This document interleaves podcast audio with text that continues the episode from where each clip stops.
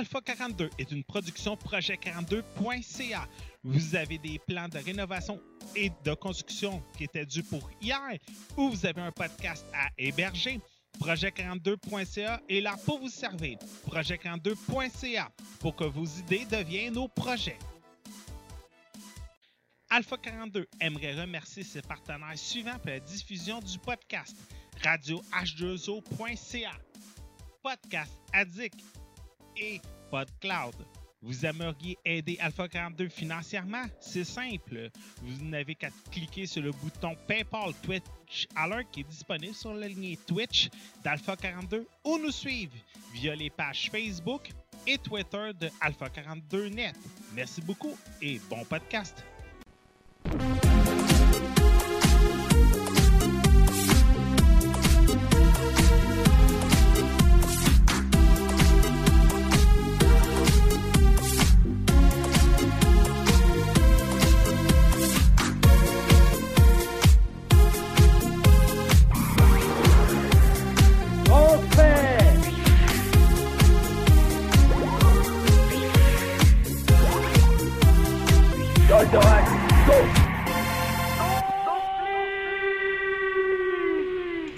Alpha 42, édition du 20 juin 2016. J'espère que vous allez bien tout le monde.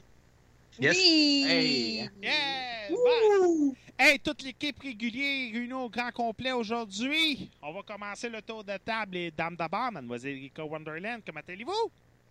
Je vais très bien, merci. Ça t'est quoi tes sujets pour aujourd'hui? Grand Kingdom, puis la bêta de Halo Wars 2. Ah, chanceux, j'ai pas eu le temps de l'essayer. Euh, je me suis concentré sur un nouveau logiciel en fin de semaine. En passant, C'est correct. ceux qui veulent apprendre le 3D, là, à regarder des vidéos YouTube avant. Monsieur Emile Bernard, de retour. Oui, hello. Comment Oui. ça va? Ça va, ça va. Ça va? Euh, tes critiques pour aujourd'hui? Hearts of Iron 4 et Omnibus. J'ai hâte. Earth of Iron 4, là, sérieusement, Yes. j'ai vraiment hâte. Euh, Monsieur Mathieu Prince, comment il va? Bien. Ah, tes critiques pour aujourd'hui? Euh, je n'ai pas.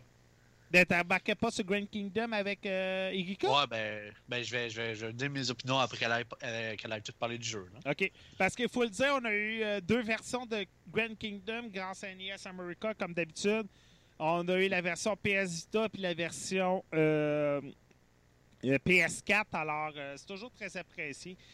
Moi, c'est simple. section cinéma, j'ai embarqué sur Never Back Down 3. Oui, un film de Siggy B avec Michael J. Wright. Un pur film de Siggy B. Et euh, j'ai embarqué sur Gotham saison 2. Ben, je vais aussi parler de la saison 1. Euh, j'ai complété la saison 2 là, euh, en fin de semaine. Go marathon de 22 épisodes en deux jours. Alors, je vais pas embarquer là-dessus. Avant qu'on commence, comme vous savez, euh, vous pouvez toujours encourager Alpha 42 de plusieurs façons et on va dire un grand bonjour tout le monde parce que c'est notre meilleur, c'est notre plus grand donateur. N'oubliez pas les liens PayPal, G2A, Instant Gaming, Patreon, euh, Alouette. Il y a plein de façons de nous encourager. Amazon. Euh, juste nous faire signe, puis on va vous fournir les liens si vous voulez nous encourager, autant financièrement, euh, des clics sur les vidéos YouTube, sur Twitch, sur Facebook, sur, euh, euh, sur Twitter. C'est toujours très apprécié. Ça nous encourage. Alors, tout le monde, à trois, on va dire un grand bonjour à M. Irilek. Un, deux, trois. Bonjour, Irilek. Bonjour. Bonjour, Irilek! Bon, ça fait toujours plaisir, surtout lui qui vit des moments difficiles de ce temps-ci. Alors, euh, Hmm. je suis sûr que ça va lui faire plaisir. Euh, autre moment difficile, le chiffre 27 vient encore de s'abattre sur Hollywood. Faudrait... Sur, ouais, sur, sur les, les célébrités en général. Hey, sérieux, je- euh, y a- sans faire de joke plate, il y a vraiment en ce moment des sites internet qui ont des décomptes pour le 27 de Kylie Jenner, Justin Bieber, Nicki Minaj et j'en passe. Ok, ça c'est un peu dark. C'est comme, je sais bien là, qu'il y a certaines personnes qui n'apprécient pas certaines célé- célébrités, mais ça vaut pas la peine, OK? C'est c'est vraiment... euh, c'est- c'est c'est dépassé quelques bornes, là. Puis des Ouais. fois, c'est que ces 27-là, c'est du monde qui le méritait pas, là. Ben, il y a personne qui le mérite, là, mais on, on, on comprend Heath Ledger, Brittany Murphy, Jimi Hendrix, euh, Colin, comment Euh, qu'elle s'appelait? Euh, la chanteuse, pas- euh, la chanteuse jazz, là. euh, Ouais, ouais. euh, J'ai Euh, Amy, euh, Amy, Amy Amy Winehouse. Winehouse. ouais, Amy Winehouse. En tout cas. Euh, le chanteur de, hum, Jim Morrison. De Nirvana. Ouais. Euh, Kurt Cobain. Ouais. Mais Kurt Cobain, c'était loin d'être un accident, toi et moi. Oh non, c'est vraiment pas un accident, sauf que ça Encore, enlève pas le là? fait que c'est terrible. Encore là, ça, la thèse du suicide a souvent été démentie. Elle a souvent été. euh, Ah, je sais pas si je m'aventurerais là. moi non plus. Mais la thèse du suicide, puis Courtney Cox. En tout cas. Hmm. euh, euh, en tout cas, on s'aventurera pas là-dedans, mais bon. Non, Euh, c'est ça. On va essayer de garder ça light à soir. Ouais, c'est ça, parce qu'on pourrait aller loin. Euh, euh, on a appris le décès de l'acteur russe Anton Yelkin. Si, si vous aimez mieux, c'était Chekhov dans les derniers Star Trek. Sinon, Alpha Dog, Terminator Renaissance, Atlantic. Le gars avait quand même une bonne feuille de route. C'était un acteur. C'était un. euh, euh, non. Colin, un child star que, vraiment, depuis 2001, l'acteur faisait beaucoup, beaucoup de films. Et il est décédé et plusieurs fait, euh, pas une joke plate, mais pas un calembour, mais en tout cas, j'ai le j'ai le mot au bout de la langue. Euh, ils ont fait un lien parce que dans le dernier Into the Darkness, c'était un red shirt. Et il est mort de la façon d'un red shirt c'est une joke plate, je l'assume, il ne faudrait pas en rire, mais euh, les circonstances de son décès sont vraiment dommages. Il est mort en allant chercher sa poste à la boîte aux lettres. Il avait oublié de laisser le park sur sa voiture. Et la voiture a Oh carrément my god. l'a écrasé. Euh, Ah. Et on sait qu'aux États-Unis, des fois, les boîtes aux lettres sont dans des poteaux de dans des euh, bases de béton. Euh, puis Mm. euh, vraiment, là, 8 par 8, là, puis des grosses bases solides, là. Euh, des quartiers de, de Californie, là, c'est comme ça, là. Et euh, c'est carrément, il s'est fait écraser dans sa base de béton, euh, dans sa boîte aux lettres. Ses amis l'ont découvert, il s'en allait pour une fête. Alors, euh, découverte, euh, écrasée comme ça. Hmm. Alors, euh, et pour les informations, certains sur le chat me demandent, Paul Walker n'avait pas 27 ans, il avait 40. Alors, juste pour répondre la... la- Mais Ouais. attention, c'est une malédiction qui s'achante parce que Justin Lin, c'est le troisième acteur qui meurt sur, son, sur sa direction. Paul Walker, Mm. euh, Anton Welchin, puis je m'appelle plus c'était qui l'autre, mais c'est euh, pas la première fois que euh, Justin Lin a un, euh, un mort sur un plateau. Alors, euh, on dit que certaines scènes n'avaient pas été complétées en plus. Alors, il reste à savoir si Justin... Ben, Justin Lin n'avait pas réalisé le dernier Fast and Furious, mais il l'avait produit. Alors là, c'est de savoir qu'est-ce qui va arriver avec Chekhov. On est, Star, on est dans Star Trek. Fait que, euh, comparativement à Fast and Furious, que tu as juste deux avenues, Star Trek, tout est possible. Alors, j'ai hâte de voir comment on va rendre hommage à l'acteur. Ça va être tough. C'est la deuxième fois en deux ans que là, on a un acteur que son... Même pas. Mais, tu sais, les deux dernières années, Paul Walker, puis là, Chekhov, ça va être tough parce que là, ça t'est d'aller au cinéma, puis tu vas être comme... Crime, c'est son dernier film. Hmm. Déjà, Paul Walker, c'était émouvant, surtout la scène de la fin avec euh, Vin Diesel. là.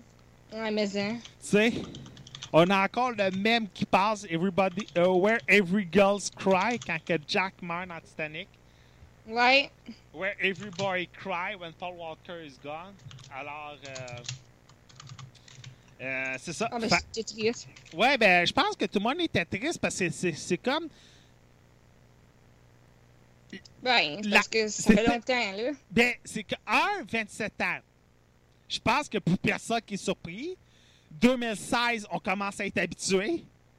Ce serait le fun que George R. R. Martin arrête d'écrire son journal intime cette année. Euh, parce que tout le monde fait la- l'apologie que George R. R. Martin serait en train d'écrire 2016. Alors, euh, tu sais, ce serait le fun que George R. R. Martin arrête d'écrire 2016. Et euh, c'est comme, on dirait qu'on s'est, on s'est comme malheureusement habitué cette année. On s'est malheureusement, Vas-y. Je dis, ouais, ouais, c'est une année euh, terrible. C'est ça. Mais c'est comme, tu sais, Heath Ledger, la drogue. Brittany Murphy, la drogue. euh, Jimi Hendrix, la drogue. C'est quelqu'un qui ne pas pour Jimi Hendrix puis Jim Morrison, s'il vous plaît. Allez lire Wikipédia. ou, ou pour Hen- ou Jimmy, euh, Jim Morrison, Oliver Stone, The Doors, si vous êtes capable de trouver ça. Super de bon film avec Val Kilmer puis Meg Ryan.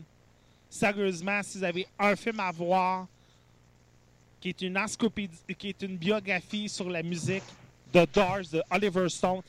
Il est très dur à trouver, mais vraiment dur parce que les droits n'appartiennent plus à personne. Alors, il y a puis la bobine est dure à trouver, mais si vous le trouvez, si vous avez la chance d'écouter ça, sérieusement, ça vaut la peine. Moi, je l'ai sur VHS. Euh, Val Kilmer est vraiment son meilleur là-dedans. Meg Ryan également. Mais tu sais, on dirait que l'âge 27, on a vu des départs partir, mais lui, c'est comme c'est tellement comme anodin. C'est comme. Je me rappelle que toujours une anecdote. C'est un homme que je connaissais à Saint-Michel, euh, le village voisin d'où que je viens. Le gars, c'était la journée de sa retraite, venait de s'acheter sa nouvelle maison. Euh, euh, ses enfants n'allaient plus à l'école, venaient tous dans- Tu sais, retraite, enfant diplômé, nouvelle maison, tout est placé pour sa retraite. Première journée de sa retraite, il s'en va sur son balcon. Il commence à se balancer sur sa chaise. Pas de crise cardiaque, pas d'arrêt du cœur, rien. Juste. Merci, bonsoir. Il est parti. Fait que. euh, des morts comme ça, je trouve que c'est comme pesant. C'est pesant, c'est silencieux, c'est comme. Qu'est-ce que tu veux dire? Qu'est-ce que tu veux faire? C'est pas comme s'il l'aurait mérité, là. Je dis pas qu'il y a du monde qui mérite leur mort, là. Mais. euh, sais, je trouve que c'est juste pesant, là, sur, sur la conscience. Fait que c'est ça qui est ça. Fait que. euh, on va passer là-dessus. Alors voilà. Monsieur Émile Bernard, Oui. on va commencer avec toi. Mhm. T'as le don.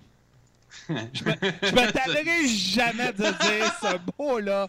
Je hey, sais. hey, come on. C'est quand même publié par Devolver Digital. C'est quand même big. Oui, mais c'est comme. OK. Des fois, là, t'as des compagnies comme Ubisoft, comme CD Projekt, comme là, euh, Devolver Digital qui ont comme. Ils ont comme un, département, quand t'as fini un, un projet AAA, tu t'en vas. Tu t'as comme, on dirait, l'équipe C qui fait comme. OK, vous pouvez faire ce que vous voulez.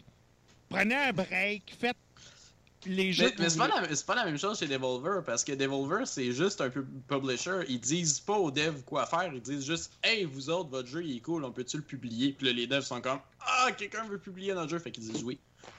Parce que Devolver c'est aussi dans les plus cool euh, publishers. Ouais, ben, il commence à en avoir de plus en plus. Euh, J'ai découvert en fin de semaine, c'est un développeur. Faudrait que je te donne le lien sur Twitter. Hey, le fils Ah. à Gika qui veut faire le podcast. Ouais, il est parti. Euh, c'est ça. Fait qu'il faudrait que je te donne ça, le lien. C'est vraiment un développeur que tu peux. euh, un éditeur que tu peux envoyer ton jeu. Puis s'il accepte, il peut l'éditer. Ouais, mais ça, je, je ferais un peu attention avec ça parce que des fois, il y en a qui, qui profitent des, du monde qui leur envoie des jeux, puis ça, ça mène pas toujours à des bonnes choses. Euh, OK. Véri- Vérifiez vos sources avant de faire ça euh, si vous êtes développeur de jeux. OK. Euh, de toute façon, développer un jeu à cette heure, c'est, ben, personnellement, c'est tellement rien là, avec Steam, puis avec euh, Microsoft, avec PlayStation, puis avec Android. Publier des jeux sur Steam, c'est rendu très très facile. Euh, longtemps est passé l'époque où Steam était difficile d'accès pour des développeurs de jeux indépendants. Ben, c'est ça. T'as Steam, t'as Android. Regarde le nombre d'éditeurs québécois à cette heure qui ont déjà Android. C'est Mm. fou, là. Mais Euh, même je- Greenlight de Steam, ça sert plus à rien parce que tu peux juste t'arranger avec Steam pour avoir le jeu sur Steam. T'as même plus besoin de Greenlight, t'as même plus besoin d'éditeur. Ah, puis même encore Android à cette heure. Combien de, de Twitter que, que je vois puis que je reçois de Hey, euh, j'ai publié un jeu sur Android. Oui, mais c'est. Je me spécialise pas Android. Ouais. C'est un peu pour ça que je cherchais un Android Box il y a deux semaines sur Gaming Spot Québec parce que j'ai tellement une grosse demande que c'est comme. Mais ça m'intéresse-tu vraiment, là? Vas-y avec le jeu Omnibus. Oui, Omnibus. Euh, donc, euh, j'ai découvert ce jeu-là avec le trailer du jeu, en fait. Ce qui est assez rare, généralement. Tu sais, tu, tu vois le trailer après avoir entendu parler du jeu. Non, là, j'ai vraiment entendu parler du trailer du jeu. Euh, qui est en passant excellent si vous voulez aller voir de quoi de très drôle et qui dure comme deux minutes. Euh, où euh, on présentait un jeu comme si c'était un jeu qui date de l'époque de la. euh, ah, c'est quelle vieille console de merde que personne n'avait? La Dreamcast? Non. Euh, la Jaguar? Non, non, La moins, Neo Geo. moins. La La- Neo je pense que c'est la Neo Geo. OK. Euh, là, je suis désolé, là, dans dit Dreamcast, console de merde, là, je l'adorais. non, juste- c'est la, c'est genre la CDO ou whatever. Ah, la CDI! La Non, Panasonic pas la CDI! CDI, c'est ah, je m'en rappelle pas. Anyway, c'était une vieille console de l'époque de la PlayStation. Euh, puis là, il disait ah, c'est euh, les deux meilleurs développeurs de jeux du monde qui dé- développent un jeu pour euh, cette console-là, mais euh, après l'échec de cette console-là, euh, finalement leur jeu est un peu euh, tombé euh, sais, en dessous du radar, personne n'en aura entendu parler, ils ont disparu de la map. Puis là, ils sont revenus, puis euh, ils, finissent leur jeu. Fait que, dans le fond, le, concept, c'est que vous jouez en tant qu'un bus qui euh, peut pas arrêter. Euh, le, bus, il fait juste avancer, puis il est in- instoppable dans sa démarche de aller jusqu'au bout des choses. Um, puis dans un monde avec des graphismes dignes de la PlayStation 1, fait, mais c'est voulu, c'est pas juste des graphismes de merde, c'est comme une esthétique. Ils voulaient aller chercher une esthétique de PlayStation 1, euh, qui est quand même très bien rendue, je dirais. Et puis, euh, dans ce jeu-là, c'est un espèce de bizarre puzzle platformer où vous pouvez pas sauter. Euh, vous pouvez foncer dans des bumpers qui vous font revoler de gauche à droite, etc. et vous font revoler un peu partout. Mais euh, sinon, vous pouvez pas sauter. Puis, dans chaque niveau, vous avez une mission spécifique. Euh, ça peut être d'aller le plus vite possible pour foncer dans la banque, pour briser la banque puis ramasser l'argent. Ou euh, vous rendre sur la Lune. Ou grimper sur le bord d'un building pour faire tomber King Kong qui est sur le top. on dirait burn-out, on dirait un burn-out 16 bits. Un, un peu. Ouais, c'est une bonne comparaison. C'est c'est un peu comme un prédécesseur à Burnout, mais sorti après, puis avec des, des missions euh, bizarres. Puis il n'y a pas de bouton pour arrêter non plus. Ce que je dirais euh, pour les contrôles, c'est comme ultra simple. Tu as un bouton pour recommencer, ce qui est utile souvent parce que flipper son bus, c'est comme la mort. Euh, euh, un bouton pour bouger de chaque bord, puis c'est tout. Parce qu'on n'accélère pas, puis on ralentit pas. On accélère toujours full pin. Um, la seule manière pour aller plus vite, c'est de ramasser des, euh, des pads qui sont à terre pour aller plus vite. Et puis, euh, c'est ça. Sinon, il y a aussi des missions qui nous font faire des tricks que j'ai pas terriblement compris, mais qui sont vraiment à la manière d'un Tony Hawk, là, que si tu fais des flips avec ton bus, ben, tu gagnes des points. Euh, c'est quand même assez weird. Euh, mais dans le fond, le jeu complet, c'est juste comme une espèce de grosse joke. C'est comme plein de situations super stupides, comme un mané. comme toutes les missions sont données par un personnage super stéréotypé. Fait qu'un un mafieux fini qui arrive puis qui dit euh, on va briser la banque puis on va aller chercher tout l'argent dedans. Puis après ça, pour t'enfuir de ça, tu t'en vas sur la Lune. Puis là, t'as comme tout un niveau qui est sa Lune. Chaque environnement comme plusieurs niveaux. Euh, chaque environnement pas sa musique non plus. Il y a certains niveaux qui ont une musique spécifique, mais il y a beaucoup de musique répétée. C'est un peu un problème. Euh, D'entendre les trois mêmes tunes pendant tout le long du jeu, pendant que tu refais ta mission 100 000 fois, c'est un peu, Ouais, c'est un peu ben, gossant la fin. ouais, ben rappelle-toi, à l'époque du 16 bits, là, les, les, les tunes, c'était tout le temps les mêmes qui repassaient. Là. C'est clair, sauf si t'avais Nobuo et Mathieu à musique, puis que t'étais Square Enix, puis que tu fais, euh, que t'étais Squaresoft, puis que tu vas sur Final Fantasy. Um, à part ça, le jeu est quand même vraiment dur, comme vraiment, vraiment dur. Les, les missions sont vraiment pas faciles à passer. Pour passer comme 15 missions, ça m'a pris comme 4 heures. Euh, puis les missions sont vraiment pas longues. C'est vraiment juste qu'il faut que tu réussisses ta shot la fois que tu l'as. Euh, puis c'est un peu imprévisible, surtout les missions qu'il faut que tu fasses des, euh, des tricks en rebondissant sur des euh, bumpers. Parce que la physique est un peu bizarre. là, C'est comme normal que la physique soit bizarre. C'est un peu un début du jeu. Mais euh, c'est difficile de contrôler où est-ce qu'on atterrit avec le, euh, avec le bus, puis comment est-ce qu'on flippe. Fait que ça arrive souvent que tu veux pas, mais tu te ramasses sur le dos, fait que t'as perdu, parce que c'est ça comme...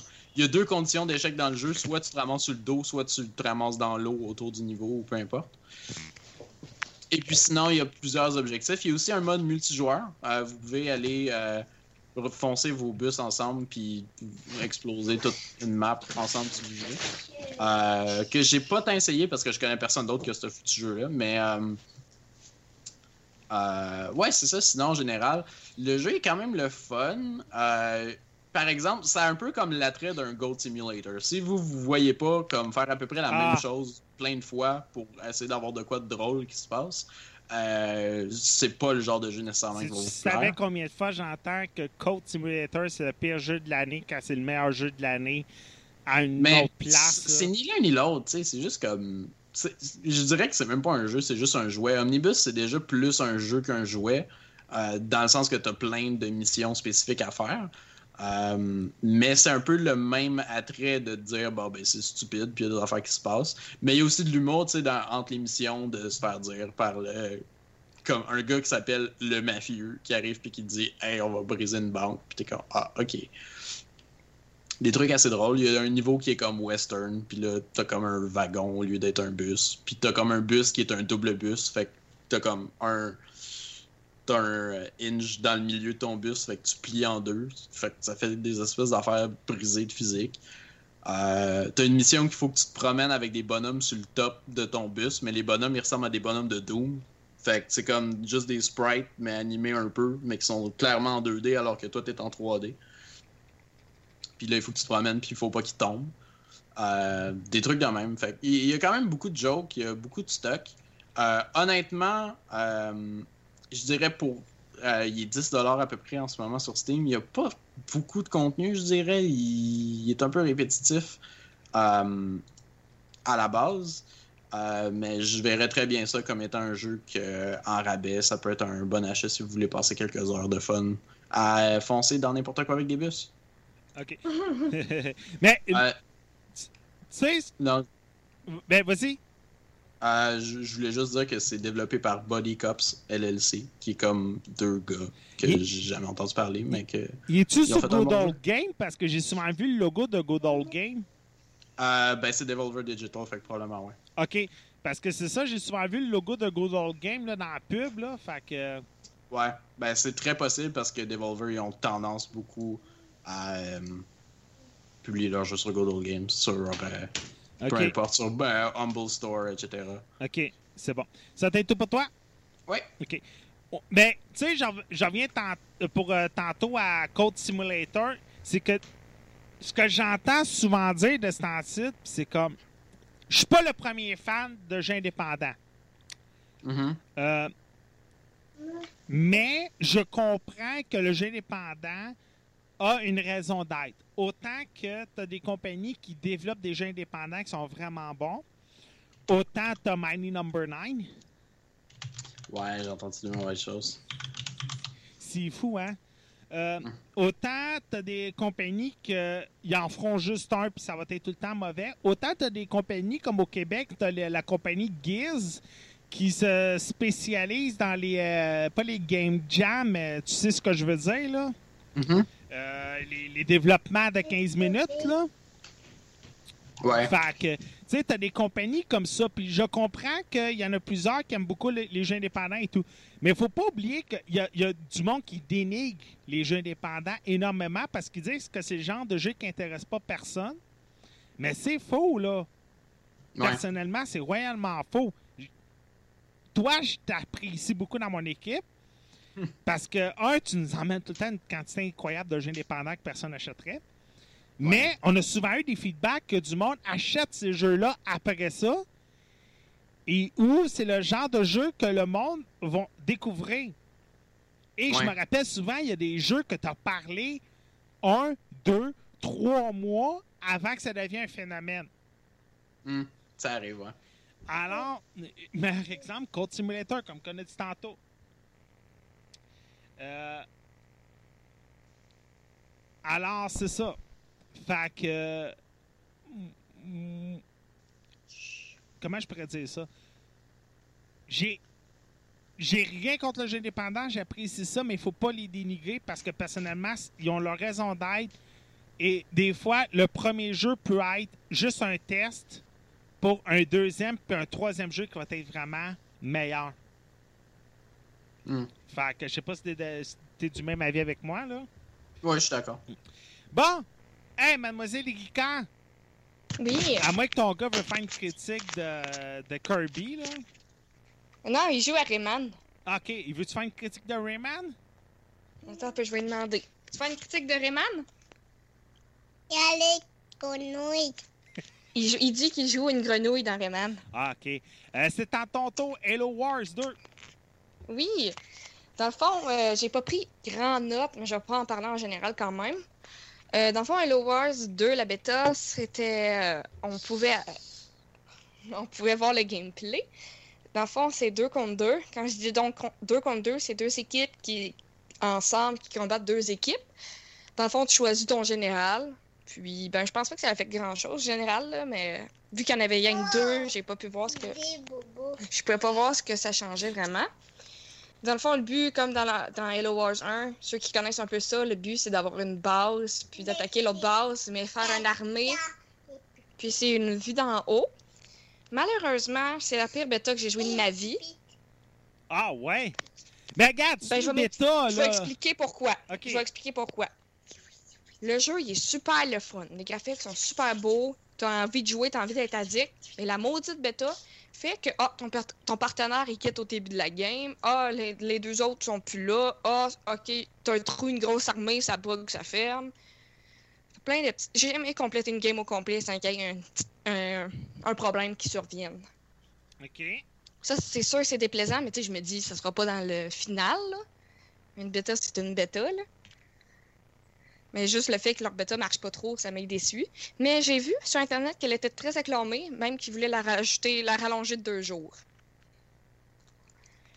Mais sinon, c'était vraiment le fun. J'aurais aimé ça euh, jouer plus, mais maudine, devine, toutes mes games, euh, toutes mes games allaient pas bien, là.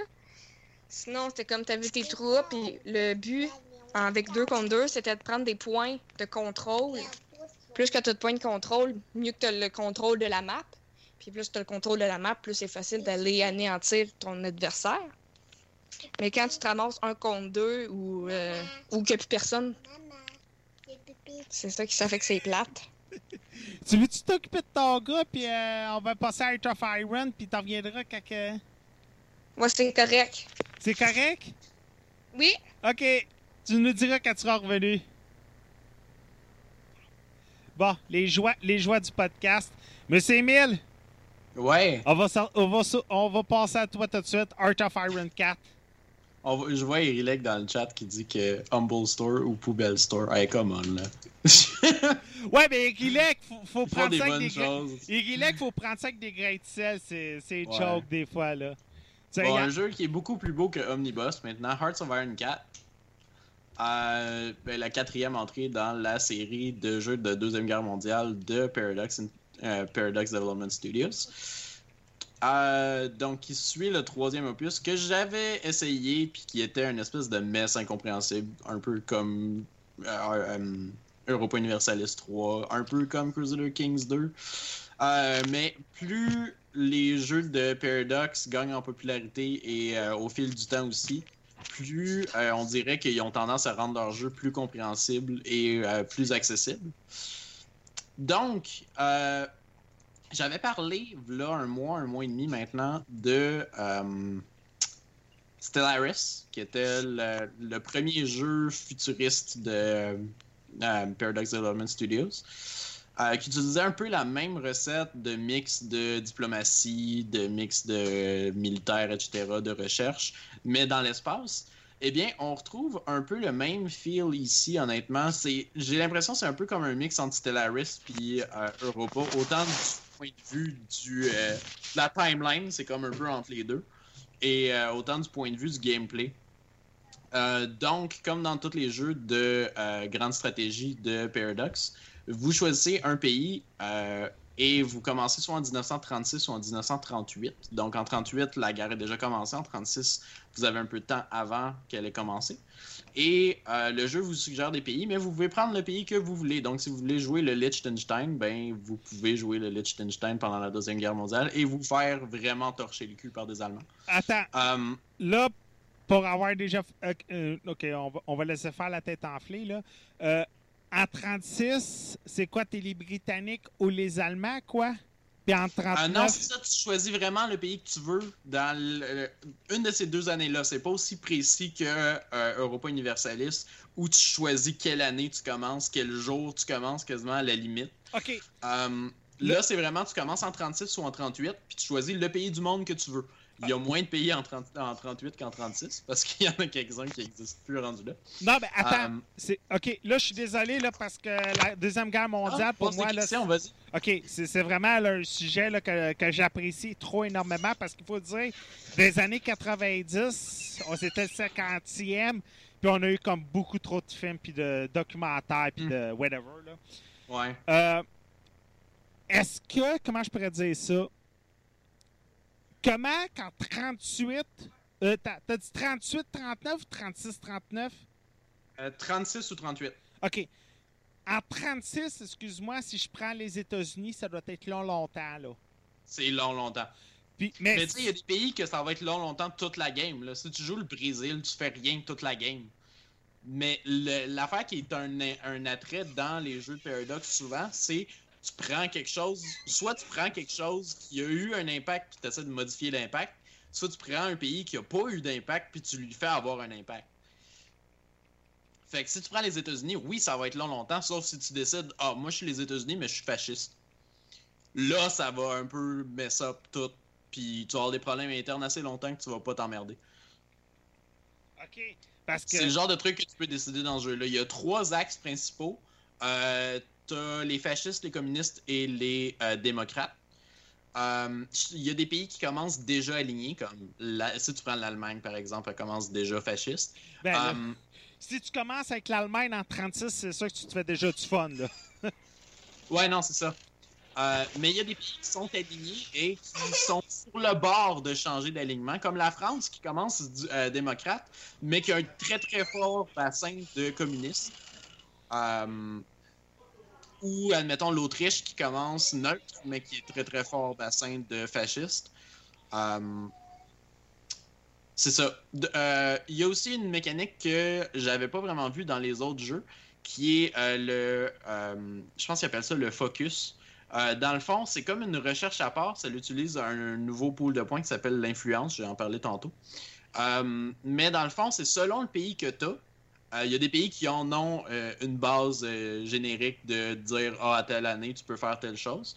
Mais euh, il y a des pays spécifiques comme, mettons, si tu joues euh, l'Union soviétique, ben, tu peux dire Ah, ben moi, je vais focuser dès le début, je vais faire la grande purge. Fait que tu checkes tous tes officiers puis tout pour checker s'ils ont des liens avec les méchants, euh, les, les méchants capitalistes et tout ça, puis tu t'assures que tout ton monde est correct.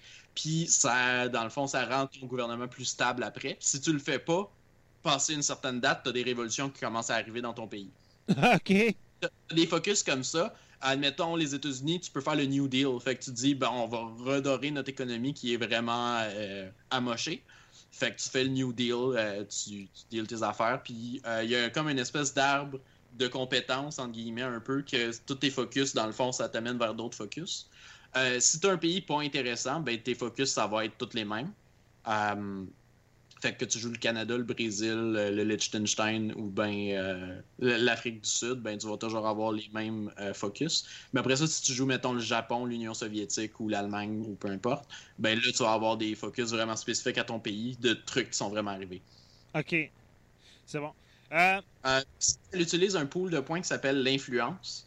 Euh, ça, c'est de quoi qui n'existait pas vraiment dans les autres jeux. Euh, qui, dans le fond, regroupe plusieurs choses. Ça te permet euh, de modifier ton gouvernement. Fait que tu peux engager, mettons, une compagnie que tu dis, OK, telle compagnie, c'est elle qui fait tous nos tanks. Ben là, ça va donner des bonus selon quelle compagnie tu choisis. Puis les nations importantes ont des compagnies qui ont vraiment existé. Fait que si t'es les Américains, mettons, tu peux dire, bon, ben, c'est Ford qui fait nos tanks, ou ben c'est. Euh, je sais pas, une autre compagnie américaine qui fait des. Euh, si t'es les Italiens, tu peux prendre Fiat, etc. Euh, euh, ça, ça coûte l'influence. Sinon, tu peux engager, mettons, une personne communiste dans ton gouvernement si tu veux devenir communiste, etc. Et sinon, l'influence est utilisée pour faire des focus et pour certaines actions diplomatiques, comme envahir d'autres pays. Parce que oui, c'est bizarre, mais dans ce jeu-là, tu veux envahir d'autres pays. Euh, généralement. Et euh, sinon, c'est ça. Il y a aussi euh, un concept de jeu qui est vraiment cool qui s'appelle les factions. Tu commences dans le jeu avec trois factions, dans le fond, les Alliés, l'Axe et le Comintern. Le Comintern, c'est les Soviétiques avec certaines nations qui sont. Euh, L'Axe, c'est juste l'Allemagne au début, mais il y a l'Italie qui va les rejoindre un moment donné et l'Espagne si jamais ils gagnent. Parce que l'Espagne a une guerre civile aussi, ça, ça arrive tout à bonne date si tu commences en 36. Et euh, tu as les alliés, que c'est dans le fond la Grande-Bretagne avec toutes ses, euh, tout le Commonwealth. Et euh, une affaire qui m'a vraiment frappé, euh, je suis pas super fan d'histoire de, la Deuxième Guerre mondiale. Je, je suis super fan d'histoire en général, fait que je connais un peu ça. Mais euh, il y a vraiment pas beaucoup de pays comparé à, à Europa Universalis ou euh, peu importe les autres jeux de Paradox. Il y a vraiment pas beaucoup de pays parce que l'Afrique au complet est contrôlée par des nations européennes. Ça ne m'était jamais venu en tête. Presque au complet, c'était juste des nations européennes. Euh, vraiment, la place qui a le plus de variété, c'est l'Amérique du Sud, puis il n'y a rien qui se passe là de toute la Deuxième Guerre mondiale. Fait c'est vraiment bizarre. Euh, mais ça crée aussi des guerres avec des fronts très différents parce que l'Italie a une grosse base en, euh, en Afrique. La- L'Allemagne aussi finit par en avoir. Euh, donc, quand tu te bats, ben, si t'es la France, tu vas te battre en Algérie autant qu'en France. Fait que ça crée quand même des, des situations qui sont assez cool. Euh, aussi comparé à un Europa Universalis, il y a euh, le système de bateaux et le système d'avions. Ben, les avions, ça n'existait pas dans la Renaissance, mais les bateaux, oui. Mais qui sont vraiment revampés. Euh, là, tu donnes plus des ordres généraux à tes avions puis à tes bateaux de dire patrouillez là puis faites telle sorte d'action. Comme aller chasser des U-boats là ou promenez-vous puis faites du tir pour supporter les troupes à tel endroit. Fait que c'est des actions qui sont assez vagues, mais que quand même ça fonctionne assez bien. Ça donne juste des bonus avec tes armées. Et ils ont revampé complètement parce que Hearts of Iron est vraiment un jeu qui est plus basé sur le combat. Euh, Ah ouais? Le système, dans le fond, de combat, ils l'ont rendu un- plus facile à gérer, dans le fond, parce que tu peux donner des ordres vraiment généraux à tes armées, de dire, OK, telle armée, vous êtes cette armée-là, Euh, vous autres, faites une ligne de front là. Là, ils vont juste se placer sur la ligne, puis ils vont attendre, puis s'ils se font attaquer, ben ils vont défendre. Euh, au lieu de dire donner des actions spécifiques à chaque euh, petit bout d'armée, de dire toi va là, toi va là, toi va là, pour faire une ligne, ben tu peux juste dire faites une ligne, puis ils vont faire une ligne. Euh, fait que si tu veux défendre ta frontière avec quelqu'un d'autre, ben tu peux juste leur dire ben, défendez la frontière, puis ils vont aller le faire. Fait que ça, c'est quand même assez cool. Les batailles, c'est facile à suivre, qu'est-ce qui se passe. Les batailles sont assez longues euh, parce que le jeu tic en heures, pas en journée, comparativement aux autres jeux de Paradox. Euh, fait comme ça prend quand même plusieurs heures avant que les batailles se passent, des fois plusieurs jours. Euh, donc ça, c'est assez cool. Puis malgré le fait que le jeu se déroule de 1936 à 1948, euh, ce qui est comme 12 ans, comparé à Europa qui se passe de 1400 à 1800, euh, le jeu, il file pas... Attends, attends, attends, attends. Comment qu'on peut passer 12 ans quand elle a duré à peine 9 ans? Euh, parce que tu as un peu de temps avant puis un peu de temps après. OK. Le jeu se passe de 1936 à 1948. Puis la Deuxième Guerre mondiale, c'était de 39 à 44 ou 45. Euh, fait que t'as un peu de temps avant, un peu de temps après, parce que c'est pas exactement les mêmes choses historiques qui vont se passer dans ta partie selon qu'est-ce qui se passe. Euh, comme moi, personnellement, souvent, il y a la guerre civile espagnole qui arrive, puis c'est la faction qui a pas gagné pour vrai qui gagne dans le jeu. À peu près tout le temps. Je comprends pas exactement pourquoi que ça se passe comme ça, mais à peu près tout le temps, c'est euh, l'Espagne républicaine qui gagne, pas l'Espagne euh, fasciste. Fait que ça, c'était assez bizarre. Mais c'est ça, c'est pas tous des trucs historiques. Fait qu'ils ont laissé un peu plus de temps après pour que tu puisses résoudre tout ça. Euh, un autre mécanique dont je devrais parler, euh, je vais essayer de faire ça court un peu là parce que je, m'éloigne beaucoup euh, j'aime beaucoup ça, les jeux historiques comme ça. Fait Ah, ben, c'est comme moi j'essaie d'aller aussi. dans tous les détails. c'est une des raisons pour que j'adore Paradox euh, depuis Ah, 5 c'est ça, il y a beaucoup de détails. Ouais, ben c'est ça. Puis Paradox, les jeux de stratégie en temps réel, là, c'est pas juste du StarCraft, là, c'est vraiment poussé, là. Euh, un autre mécanique du jeu, c'est euh, les traités de paix. Euh, là, dans- quand tu fais des traités de paix dans Europa, il faut que la personne qui a commencé la guerre deal avec la personne qui a fini la guerre pour dire OK, tu me donnes ça, tu donnes ça à telle personne, tu donnes ça à telle personne. Là, non. Là, c'est vraiment toutes les personnes qui ont participé à la guerre vont avoir un ordre de décider moi je veux ça, moi je veux ça, moi je veux ça. Puis après ça, c'est au tour des personnes qui se sont rendues de dire OK, ça c'est beau, non, OK, on va faire ça puis d'essayer de dealer avec ça. Euh, c'est vraiment comme un vrai traité. là. C'est que les, les pays, selon comment ils ont contribué, vont pouvoir demander plus ou demander moins. Et euh, ben, les pays qui se sont rendus, ils n'ont pas tant de choix, mais ils peuvent quand même essayer de dealer un peu. Euh, c'est ça. Donc, les guerres avec beaucoup de factions qui sont impliquées dedans sont beaucoup plus intéressantes parce que là, tu peux dire, tu sais, chaque nation va aller choisir quel gain elle va pouvoir faire avec quelle guerre. Euh, le pacing, par exemple, du jeu est aussi beaucoup différent d'Europa. Dans Europa, tu fais plein de guerres successives pour essayer d'agrandir ton territoire. Dans Hearts of Iron, c'est vraiment différent. C'est plus, tu te prépares pour une grosse guerre, ce qui est comme un peu normal parce que tu sais, tu te prépares pour la Deuxième Guerre mondiale. Mais dans le fond, la majorité du jeu va être une guerre. Fait que tu fais vraiment des gros gains une fois dans le jeu. Puis euh, le reste du temps, ben, tu vas pouvoir le passer à essayer de te préparer pour ça ou à essayer de faire des plus petits games, mais c'est quand même assez rare. Euh, fait que c'est ça, ils ont vraiment revampé l'écran pour euh, faire les traités, c'est assez cool. Euh, écoute, je, je viens de penser à d'autres choses. Une autre mécanique du jeu qu'ils ont rajouté, euh, la tension globale. Quand tu commences le jeu, tu sais, le monde est assez calme. Tu Et reviens un peu de la Première Guerre mondiale. La tension globale en 39-45. Hey! Ouais, non, c'est ça. Euh, Ça doit être pas mal 100%, difficile de la 100% calmer. la majorité du jeu, ben, elle commence à 0%. Ah! Ben, la tension, en 1936, il n'y en a pas tant que ça. Là. Euh, Tu dis, OK, ouais. Ben non, il y a de la tension, sauf que, tu sais, il n'y a personne qui s'attaque. là. OK, en 36, euh, Wall Street est planté. Les Allemands sont déjà en train de menacer les Juifs. Euh, la Russie a... C'est pas de la tension internationale. C'est des tensions, il y a des tensions nationales, ouais, mais il n'y a pas de tension internationale tant que ça. Tu sais, ils s'aiment pas, le monde, là. Les, les- les pays fascistes les pays communistes s'aiment pas, là.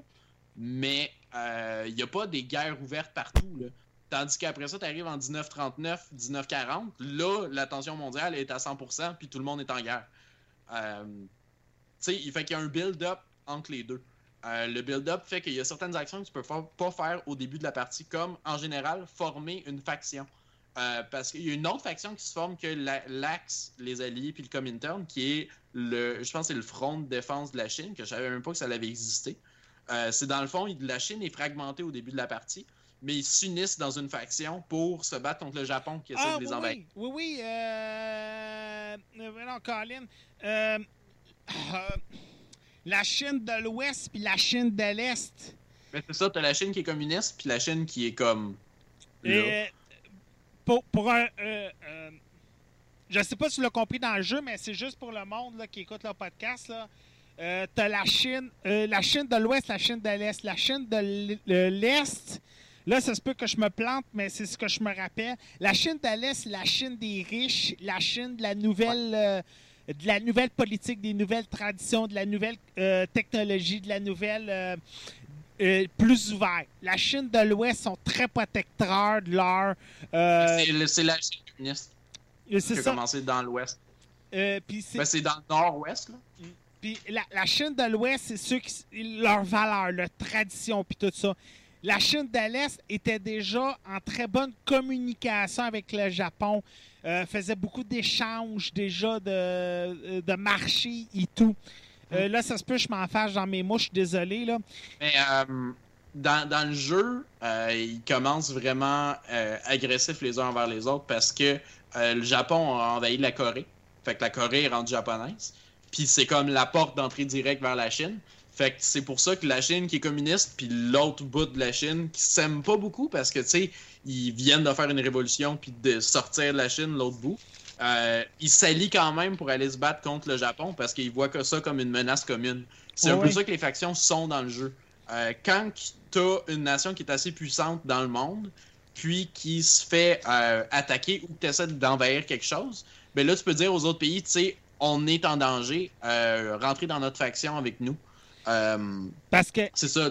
Il y a moyen de former une nouvelle faction dans le jeu aussi. il faut le dire que dans les années 30-40, la Chine n'était pas ce qu'elle est aujourd'hui. Et Non, le Japon est en train de monter, monter, monter, monter. Hmm. Et les Allemands avaient proposé aux Japonais, si vous vous alliez à nous, on peut vous donner la Chine. Ouais, carrément sur un plateau d'argent. Les Allemands voulaient les Japonais pour leurs armements, pour leur technologie qu'ils sont en train de développer. Et les Chinois, les Chinois sont tellement, comment je pourrais dire, protecteurs de leur, de leur culture, de leurs histoires, qu'ils ne voulaient pas avancer contrairement à aujourd'hui. C'est après la Deuxième Guerre mondiale que les Chinois se sont réveillés puis qu'ils ont fait comme si on n'avance pas, on risque Mm. de se faire envahir par nos voisins de l'Est. Ouais. Et c'est pour ça que les Chinois ont beaucoup, beaucoup, beaucoup avancé, ont fait un saut de 100 ans en avant et ils sont devenus ce qu'ils sont devenus aujourd'hui. Mais, Parce- mais non, en fait, le, le Japon aussi, il était quand même assez protecteur. Là. Oui, Le, le Ja- le Japon, il était pas en très euh, bonne posture euh, technologiquement rendu là. là. Mm. C'est vraiment après la fin de la guerre qu'après ça. euh, attends, les Japon n'étaient pas avancés technologiquement? Rappelle-moi, ben, quand même, il était correct, sauf qu'après la guerre, il était détruit. Là. Oui, oui. Après la guerre, il était détruit, c'est sûr. Mais rappelle-moi, c'est qui qui a détruit Pearl Harbor? Ben ouais, mais rappelle-moi, c'est qui qui a remangé deux bombes atomiques dans? Ouais, je sais. Ben ça, ces bombes atomiques-là, on, on s'en- euh, sans l'attaque de Pearl Harbor, un, les États-Unis, ça ne serait jamais occupé. Et Mhm. deuxièmement, sans cette attaque-là, les Japon n'auraient pas pu être le deuxième allié d'importance des Allemands. Là. Non, c'est sûr. Euh, mais bon, c'est ça. Euh, Hearts of Iron 4. Euh, je dirais vraiment que c'est une espèce de euh, middle ground entre un Europa Universalis et un Stellaris. C'est vraiment meilleur que Stellaris, ou en tout cas, moi, j'ai vraiment plus accroché parce qu'il y a un background historique et tout. Euh, Stellaris, j'ai vraiment de la misère à raccrocher à ce jeu-là parce que il n'y a pas d'attache. C'est comme dans l'espace, c'est futuriste, puis whatever. Puis ça m'intéresse pas tant que ça, tandis que là, tu as vraiment des attaches historiques. Tu peux te dire, ah, moi, je vais jouer telle nation, puis je vais essayer de faire que telle affaire arrive. Euh, ce qui est quand même un gros attrait pour moi dans ce genre de jeu-là. Et avec tout le système de focus, avec tout le système justement de tension qui permet que tu peux faire certaines affaires, certaines non, euh, ça rend ça plus difficile. Avec le nouveau système d'armée, c'est vraiment plus cool d'aller euh, faire des guerres. C'est vraiment juste mieux fait, en fait. Puis même si le choix de nation il est plus limité que euh, dans un Europa Universalis, parce que historiquement, il y avait moins de nations rendues là, parce qu'il y en avait beaucoup qui étaient euh, des colonies. Euh, ça fait quand même beaucoup de choix, beaucoup de choses à faire dans ce jeu-là. Et moi, c'est certain que, honnêtement, en ce moment, je trouve que c'est un meilleur jeu que Stellaris. Puis ça vaut absolument entièrement la peine parce qu'il n'est même pas plein prix, il est 40$. OK. Ça va être tout pour toi? Ouais, Là, il y a quelque chose de bizarre que je viens de voir sur le chat. Là. Je vais prendre ça avec un grain de sel. Là. Ça m'étonnerait que ce soit vrai. Là. Je, vais, je vais regarder ça. Là. Il- Quelqu'un qui viendrait nous donner 20 euros. Mais bon, ça, ça m'étonnerait. ok. J'ai pas Ah vu ben, de. J'ai pas merci vu de. quand même. Ouais, non, ben, en tout cas, je vais prendre ça avec un grain de sel. Euh, Erika, Oui, bon, tout est beau? oui. Tu l'as attaché, tu lui as donné des somnifères, tu lui as donné de, de la vodka? Ouais. Ouais, cool. On y va. Halo Wars 2. Bon, ben, je vais sûrement le répéter, là. Parce que c'est un jeu de stratégie. Dans le fond, Halo, ils ont déjà fait ça euh, sur l'Xbox 360. Puis, j'imagine que la demande était assez élevée pour qu'ils en fassent un deuxième sur la, la Xbox One et PC. Donc, ils avaient sorti une bêta pour la semaine, après le 3. Euh, J'ai joué. C'était une bêta ouverte, donc tout le monde pouvait jouer. Euh, J'ai eu beaucoup de problèmes avec la bêta. Le jeu est super le fun, les graphiques sont parfaits. Moi, j'aime les jeux de stratégie, de toute façon. J'en ai vraiment gros à la maison. Mais à toutes les games, il y avait un problème. Mais ça, euh, ça, je voulais en parler parce que je voulais savoir si c'était la seule qui s'était arrivé. Parce que moi, dans toutes mes games, ça m'était arrivé. Ben, j'ai Sinon, pas le pu, game. j'ai pas Oui. pu y jouer parce que moi, j'étais vraiment concentré sur d'autres choses là, pendant la semaine. Là. Il a fallu que j'apprenne un Ouais. nouveau logiciel. Fait que... Mais euh, je pourrais Parce pas que- te dire. Pourtant, j'attendais le jeu avec beaucoup d'impatience. Surtout que là, il va être PC. Ouais, moi aussi, je l'attends avec impatience, par exemple. Hmm. Parce que le gameplay était génial. Dans le fond, t'es avec quelqu'un en plus. euh, vous êtes deux comme deux. Puis dans, ça met euh, plus d'action. Quand tu as quelqu'un que tu connais, euh, tu peux encore plus te backer. C'est comme euh, t'as des, tu te fais une armée, tu la, la régénère, euh, tu te fais des, des stations. Tu- dans la map, il y a des points de contrôle. Tu vas les ramasser. Comme ça, ça te met euh, la map. Euh, t'as plus un impact sur la map. C'est le, la- le premier qui détruit les deux bases qui gagne. Mais comme à un moment donné, j'avais une game où on gagnait, notre armée était tellement grosse que le jeu a planté. J'ai pas eu la victoire. Hey, hey, Erika, t'inquiète, c'est Oui. pas la, c'est pas le jeu. C'est pas le jeu, c'est, la bêta. Ouais, je le sais. c'est, le moteur graphiste de la bêta, là. Elle est pas habituée, là. T'inquiète, là, c'est pas le jeu, là. Euh, si tu savais le nombre de... OK, StarCraft, là, si tu savais le nombre de fois là, que je peux ralentir l'ordinateur ou qu'on peut ralentir le réseau là, pendant une guerre, là. Un Mutalis Rush, un Zerling Rush, là. Fais-moi confiance, n'importe quoi Rush, Mathieu pourrait confirmer, là. Ça te ralentit une machine, ça prend pas de temps. C'est pas, c'est pas juste Halo Wars, même, euh, même Heart of Iron. Non, peut-être pas Heart of Iron parce que c'est pas le même genre de RTS. Mais dès que tes armées sont vraiment trop grosses, là, le jeu, il pédale. C'est pas juste. Ouais, est-ce qu'il y a pédalé rare, là? Ah, c'est- propre à tous les jeux. En tout cas, je déconseille pas aux gens de pas l'acheter à cause de ça, parce que c'est une bêta, justement. Le jeu, il est pas encore sorti, ils travaillent encore dessus. Surtout que le gameplay était vraiment agréable. Puis en plus, euh, pour ceux qui ne savaient pas, ça va être euh, cross-platform. Tu vas pouvoir jouer avec les gens sur Xbox et PC. Donc, c'est pas juste le monde d'Xbox, Xbox, PC, PC, ça va être les deux ensemble. Donc, ça fait euh, plus de monde qui joue. Là, il faut l'avertir, pour les deux prochaines années, tous les jeux Microsoft vont être euh, Xbox euh, et euh, PC. Là. Ouais, puis c'est. Euh, tu n'achètes un, puis t'as les deux versions. Moi, je trouve que c'est un bon, investi- un bon investissement. Je trouve que c'est une bonne affaire de leur part. Vas-y, continue. Mais j'aurais pas grand chose à dire sur Halo Wars à cause que c'était la bêta puis que j'ai eu gros des problèmes, mais comme le gameplay était super génial, c'est un jeu de stratégie, là, donc. euh, Bon. J'aurais pas quoi dire d'autre, là. c'est bon, c'était déjà tout pour toi pour celui-là? Ouais. On va y aller avec Grand Kingdom. Oui! Bon, Grand Kingdom. Euh, ce jeu, c'est un jeu de Pla- PlayStation Vita et de PlayStation 4, publié par NIS America. C'est un tactique RPG. Euh, la sortie, c'est le 21 juin 2016, mais seulement digital le 21. Puis il a été, il a été reporté physiquement, je me souviens plus de la raison, mais en tout cas, il sort d'un magasin le 28 juin 2016 en physique. Puis euh, les prix de PlayStation Vita, ça va être 54,99$ pour le digital. Et PlayStation 4, 79,99$ pour le digital aussi. Donc, euh, le jeu se déroule dans un monde médiéval où que les quatre nations se combattent pour le- la dominance euh, de ce monde. Euh, le côté Pour la graphique... domination du monde, peut-être? Ouais, c'est ça, je pensais que c'est ça que j'avais dit. Désolé. Ouais, la dominance, euh, la domination du monde, ça, je pense, d'après moi, ça serait mieux. Ouais, désolée, je suis peut-être fatiguée. Les côtés graphiques, c'est c'est très clair, joli, vivant. C'est le style anime encore une fois, mais ça, met le jeu plein vie, puis c'est coloré, ça, va bien avec l'ambiance du jeu médiéval. Dans le fond, euh, le jeu, c'est t'as des missions. On... Dans le fond, là, notre troupe est créée de A à Z. Tous les personnages du jeu, c'est nous qui les créés. Il y a plein de classes, par exemple euh, un archer, une magicienne, une, une guérisseuse, euh, quelqu'un qui se bat au corps à corps, un chevalier. Ah, Il y a, au-dessus de 20 classes, là. Il y a même des, des, des, riders de, de dragons. Il y en a à l'infini. Puis on peut choisir le sexe, le nom, la couleur. On peut choisir leur, leur, leur- leurs cheveux et tout, leur visage, leur voix. Donc ça fait vraiment un jeu qu'on peut vraiment s'identifier à nos personnages parce que c'est nous qui les créons. En- En plus, on peut prendre leur, euh, leur classe.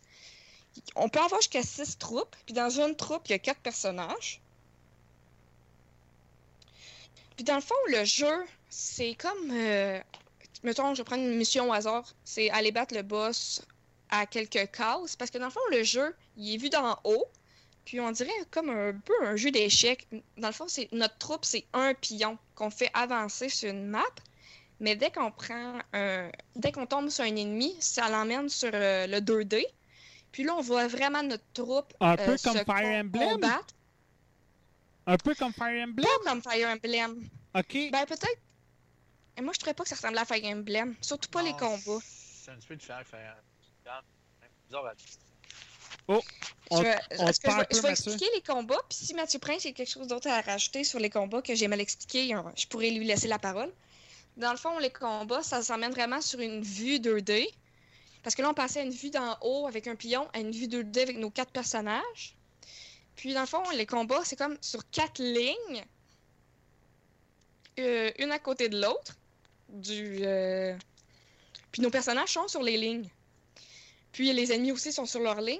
Puis dans le fond, euh, c'est comme un RPG, un vrai RPG que tu dis, mettons, fais une boule de feu, là, choisis ton ennemi, puis ça fait une boule de feu. Mais pour avancer, faut que tu fasses avancer ton personnage sur la ligne. Puis ton personnage a une jauge d'énergie, fait que tu peux pas avancer à l'infini. Puis ta jauge d'énergie aussi elle fait en sorte que tu peux faire tant d'attaques. Fait dans le fond, si tu bouges pas, tu peux faire le plus d'attaques. Mais si t'es au corps à corps, faut absolument que tu avances. Si j'explique mal, vous pouvez me poser des questions parce que je trouvais ça quand même dur à expliquer. Ok. Dans le fond, les ennemis, ils ont souvent des pièges et des obstacles, ce qui fait en sorte que tu dois utiliser plus de pas pour te rendre à eux, ou justement, ils font perdre la vie. Ouais, c'est vraiment une stratégie. Il faut vraiment pas que tu fasses avancer tes personnages n'importe comment, puis euh, bien gérer tes troupes. Mettons, balancer tes troupes. Si, mettons, ils sont tous corps à corps, ben, il va peut-être avoir un problème, là. Euh... Euh, Désolée, j'ai. Les, les combats sont vraiment précis et réfléchis, comme je disais, parce qu'il faut que tu jauges bien ton énergie. Puis en plus, tu peux attaquer ta propre équipe. Je sais pas si ça t'est arrivé, Mathieu, là. D'attaquer Ben, ta je non, propre. Ouais, oui, attaquer les propres. Ouais, Jamais! ça- au début, oui, ça m'est arrivé. Là. Parce qu'au début, je Ouais. savais pas qu'on pouvait toucher nos alliés. Mais mettons, tu fais le... des boules de feu. Ouais, ça m'est arrivé dans le training, moi. euh, Moi, Moutou! dans le training, dans le fond, il nous apprend vraiment bien à jouer. Vous, pouvez pas ne pas comprendre comment jouer après le training. Dans le fond, c'est ça. euh, c'est vraiment précis parce que j'ai attaqué mes propres alliés. Là. Des fois, dans RPG, t'attaques pas tes alliés, mais dans celui-là, oui. Fait que c'est pour ça bien positionner ces personnages. Comme au début, j'étais poche. J'avais mis trois personnages, un en arrière de l'autre. Mais il y a un, un ennemi qui a fait une méga flèche. Il a attaqué mes trois ennemis d'un coup parce qu'ils étaient placés sur la même ligne. Fait que ça les a tous tués. Ou, ben, moi, je lançais une flèche, mais il y avait quelqu'un en avant de moi. Fait que j'ai attaqué mon allié. Donc, bien se situer euh, quand on fait des combats. Aussi, j'avais oublié de parler. euh, Dans le fond, nous, on est le chef. On est le chef d'une escouade de chevaliers ou peu importe.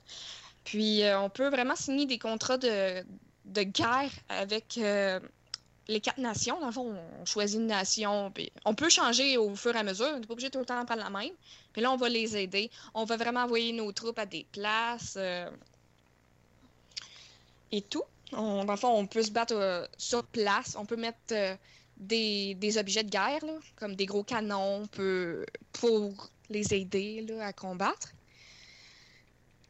À mon avis, c'est vraiment un jeu vraiment plaisant, plein de missions.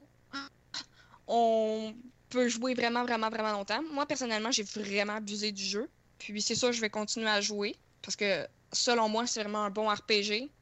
J'embarquais pas tout le temps dans les RPG tactique, mais celui-là, il est vraiment bon. Ça, c'est juste mon avis, évidemment. Mais je suis sûre euh, que si vous voulez un challenge, c'est vraiment un bon jeu parce que je serais pas prête à dire qu'il est facile. Là. Il y a quand même euh, un bon challenge.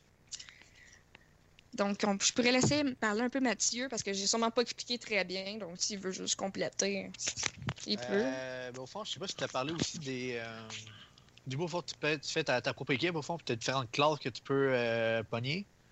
Oui. Ouais, j'ai manqué un petit bout, pour ça. Euh, mais sinon, au fond, c'est ça. ça fait que tu peux débloquer à force de jouer. Justement, comme c'est comme une sorte de, de, de chess un peu quand tu avances. Puis tu as des bouts, au fond, que tu as des, t'as des combats, justement, c'est un petit peu plus animé, si on pourrait dire. que tu as certaines places où est-ce que tu te bats que tu peux pas aller, ou comme, mettons, à chaque deux tours, tu vas avoir des coups de canon, des affaires de même. Ah, j'ai oublié de comme- parler de quelque chose. Est-ce que je peux continuer? Vas-y. quand on, se prom- quand on se promène sur la map, on a, euh, on a par exemple, tu as 40 cases pour 40, ca- euh, 40 pas pour te rendre jusqu'à l'objectif. Mais pendant ces cases-là, il faut que tu réfléchisses bien. Parce que tu peux tomber sur un piège ou sur une tempête naturelle. Puis ils vont te demander qu'est-ce qu'on fait? Est-ce qu'on passe pareil? Est-ce qu'on prend un break? Mais tout ça, ça va affecter tes personnages. Mettons, tu, tu fonces pareil dans Tempête, ben là, tes personnages vont peut-être perdre 30% de vie. Mais si t'attends, tu perds, mettons, 4 tours. Fait que, dans le fond, tu perds 4 tours pour arri- arriver à ton objectif. Un peu comme, un peu comme Brave- Bravely Default, finalement. Parce que Bravely Default, Bravely Second, t'as des tours pour pouvoir attaquer. Si tu manques ta shot, tu perds des tours, là. Ben, ouais, un peu, tu perds des tours. Mais je vais continuer à laisser euh, Ouais. parler Mathieu. C'est juste que je me sentais mal de pas avoir dit ça. OK? C'est ça, fait que, euh, ben, tu sais, elle a vraiment tout dit, là, le jeu, au fond, c'est- sincèrement, moi, je pense que je l'ai eu, par contre, à 44$ en pre-order, peut-être avec le 3 sur Amazon, là. Ben, moi, je l'ai vu Euh, sur eBay Game. Ok, mais le site Amazon.ca, il me semble que j'avais vu euh, à 44. C'est Ouais, sur le PlayStation 3, là. Network. Le net, sur le PlayStation Network, ils sont moins chers. Ben, c'est ça, fait qu'au fond, euh, ben, c'est ça. Euh, fait que quand on va tromper, sérieusement, je l'ai joué moi-même. Le jeu, qu'est-ce qui est le fun, c'est que des fois, certaines, certains jeux que j'ai essayé dernièrement, on dirait que. Ils essaient de trop te rusher comme dans l'action tout de suite du jeu, puis là, tu arrives, puis tu sais pas trop quoi faire ou comment faire ou euh, quoi faire non plus. Ce jeu-là, par contre, au niveau tutoriel puis tout, euh, est assez bien expliqué, puis il est pas non plus euh, lourd, si on pourrait dire, quand il t'explique des affaires, parce qu'ils vont vraiment étape par étape. Puis tu toujours un petit peu plus pendant un bon bout de temps. Là. Euh, puis au fond, ils le font d'une bonne façon. Je vais coter Final Fantasy XIII de la façon que l'on peut faire, que c'était un tutoriel pendant 30 heures, là, mais en tout cas, c'est à peu près ça. Fait que tu joues pendant un bon bout, euh, plusieurs heures, puis t'as toujours une petite affaire qui te rajoute, mettons, un, un mouvement que tu peux faire ou, mettons, une ligne de plus sur le combat. Des affaires de même. Quand c'est le fun, euh, de ce côté-là, vu que le jeu est assez bien rempli, mais il t'apprend vraiment comment comme masteriser, si on pourrait dire, un peu le jeu en tant que tel, sans que ton tutoriel soit super long ou que si tu fais pas le tutoriel non plus, que tu sois perdu, parce que c'est toujours à petits pas, mettons, qui rajoute des affaires dans le combat. Euh, de ce côté-là, j'ai vraiment trouvé bien. Le jeu en tant que tel, euh, l'histoire, puis tout, euh, disons, c'est pas la meilleure histoire qu'il y a ou quoi que ce soit, au niveau du storyline, mais euh, c'est- bien correct encore une fois. C'est pas euh, une histoire au fond qui est- que tu comprends pas ou qui fait pas de sens. C'est quand même une sorte un petit peu comme médiéval en même temps avec la magie puis tout. Ouais, j'ai l'impression Euh, qu'ils ont misé sur le gameplay. Mais Ouais, c'est que, c'est que Grand Kingdom, faut le dire, c'est. c'est euh, euh, c'est c'est pas un petit jeu là, pour N- euh, NES ou F-Factory. Là. Ça se peut que je me trompe là, dans les deux compagnies. Là. De toute façon, c'est la même équipe, c'est juste qu'on changeait de nom. Là. Euh, Grand, Grand Kingdom, c'est un gros pari pour la, pour la compagnie. Là. Ils ont investi beaucoup d'argent. Ils l'ont sorti sur toutes les plateformes inimaginables de Sony, c'est NES America. Euh, c'est- un gros pari pour NES America parce que c'est le euh, c'est vraiment dans les premiers jeux que c'est plus inclus, que c'est pas. eff- C'est vraiment là, un, un de leurs premiers titres original depuis les, les- les- les derniers mois. Euh, comme Mais d'après moi, Hein? D'après moi, ça va, d'après moi, ça va être un succès. Ben, Parce que j'ai déjà vu les cotes Parce que dans le fond, il y a une démo qui est sortie, puis elle est, elle est cotée 50 étoiles par vraiment plusieurs joueurs. Ben, c'est ça. Fait que Euh, le, jeu- 5 étoiles. le jeu est un gros pari pour NES America. Faut le dire, là, la compagnie, oui, sort beaucoup de JRPG dernièrement, mais le fait qu'il y en a plusieurs qui ont quitté le bateau pour Hit Factory, euh, le fait qu'ils ont perdu à Atlus à cause de ces gars, la compagnie en arrache. Grand Kingdom, là, c'est comme le Final Fantasy en ce moment. Il faut qu'ils marchent pour eux autres pour qu'ils puissent vraiment redevenir la compagnie qu'ils étaient là 4-5 ans quand ils... Hey, écoute, là, euh, il y a même euh, un nouveau euh, Mega Dimension qui va sortir à la fin de l'année, le Mega Dimension Neptunia 2, euh, 7, qui sort Avec sur les Sega Girls. Ouais, et il sort en 1080p. Puis ça, c'était à NES avant. C'est rendu à Hit Factory. Fait que, tu sais, Grand Kingdom, c'est- beaucoup d'argent, c'est beaucoup d'investissement pour eux autres. C'est leur Final Fantasy. On se rappelle au début, quand Square ont sorti Final Fantasy, Square était sur le bord de la faillite. Pas que NES sont sur le même point, mais le NES America que j'ai connu avec Emile en 2011, puis le NES America qu'on connaît depuis un an, c'est deux compagnies contrairement différentes. Là. Alors, d'après moi, la raison pourquoi que ils ont vraiment investi beaucoup de temps pour que le jeu soit immersif dès les premières secondes, c'est qu'il n'y avait comme pas le droit de se planter là-dessus. Là. Il fallait qu'il y ait des bases solides, autant dans le système de jeu, autant dans le graphisme, aller chercher des points que les amateurs de NES, comme, euh, comme Mathieu, comme toi, Erika, comme euh, je vais nommer son nom, Audrey. Audrey, qui était une maniaque de NES America, en mangeait. Fait qu'il faut qu'ils vont rechercher ce public-là cible pour redevenir la compagnie de JRPG nord-américaine là, qu'on connaissait. Là.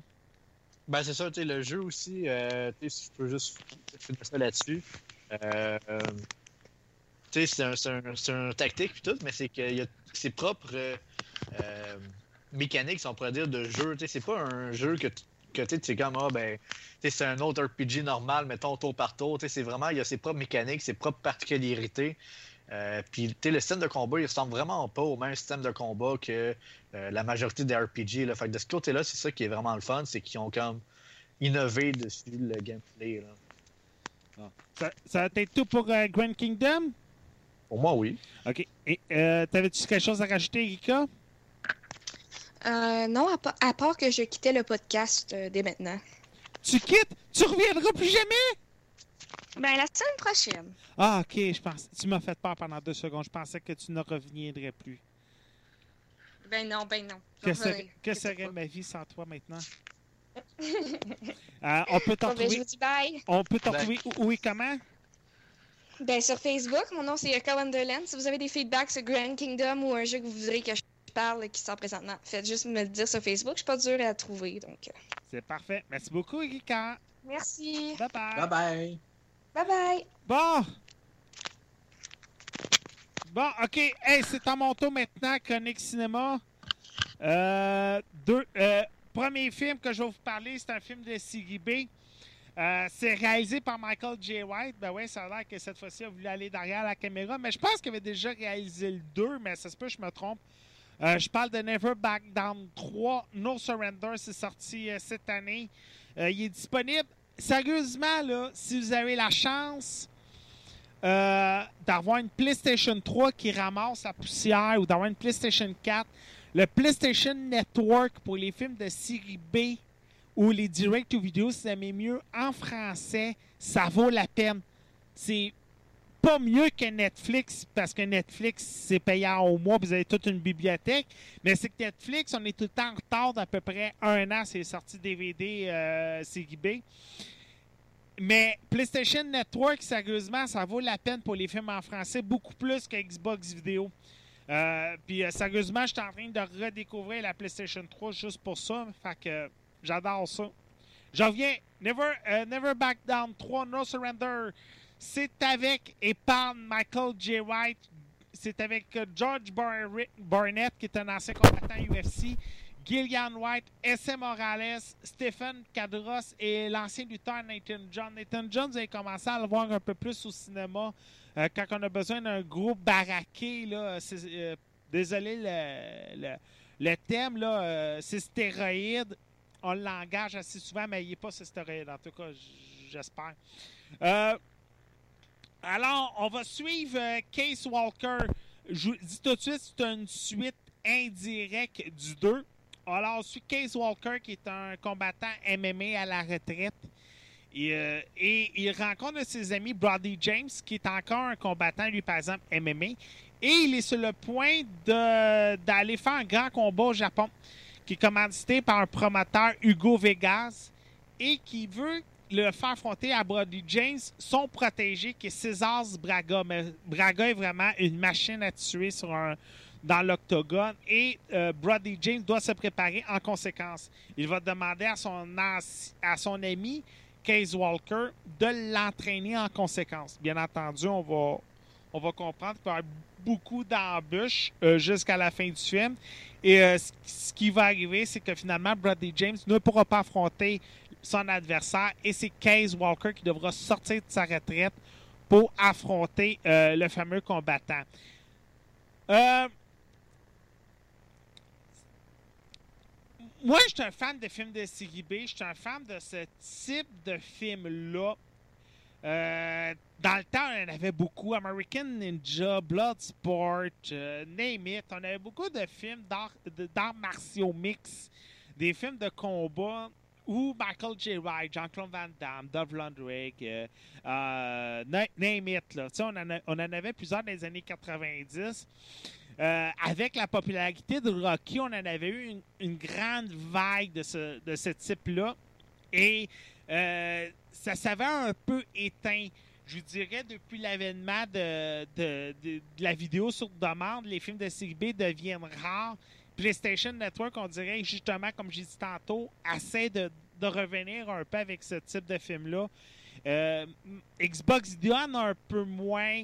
Euh, Cinéplex en ont pas pantoute. Cinéma Nord aussi. Euh, Il y en a plusieurs qui vont surtout se, se, se, se focuser sur les blockbusters. C'est vraiment juste en club vidéo qu'on peut avoir des direct to vidéo. Puis même encore, à ce temps, les clubs vidéo, on n'en commande presque plus. Alors, mais on dirait que PlayStation Network essaie, eux, d'en remettre un peu plus dans leur bibliothèque. Et c'est ça qui est le fun. Et c'est ça qui est le fun de voir ce film-là. C'est sûr qu'on ne garde pas le film pour l'histoire parce qu'on va le voir venir dès le début. Tu Hugo Vegas, qui est l'organisateur du combat, on le voit, c'est un genre de Vince McMahon, c'est un genre de Dixie Carter, euh, c'est un genre de Dana Wright. C'est un gars qui va penser plus au spectacle puis à, à son combattant vedette puis à aller chercher des pay-per-view qu'à ses combattants. Il va beaucoup plus penser à lui-même. C'est vraiment pour Michael J. Wright. C'est son entraînement, c'est ses scènes de combat. C'est l'ancien Spawn, là.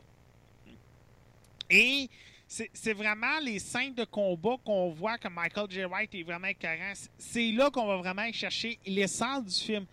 Vous n'êtes pas obligé d'avoir écouté les deux autres. Le premier, il était pas avec Michael J. White. Le deuxième, oui.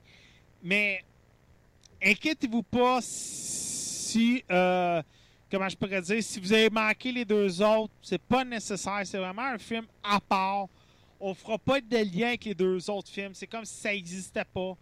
On, si, on a un lien avec le passé, on va y faire directement. On vous cassera pas la tête. C'est comme, OK, c'est déjà fait arrêter par la police. Là, la vidéo, supposément filmée avec un iPhone, mais on voit trop que c'est des caméras trop bien placées.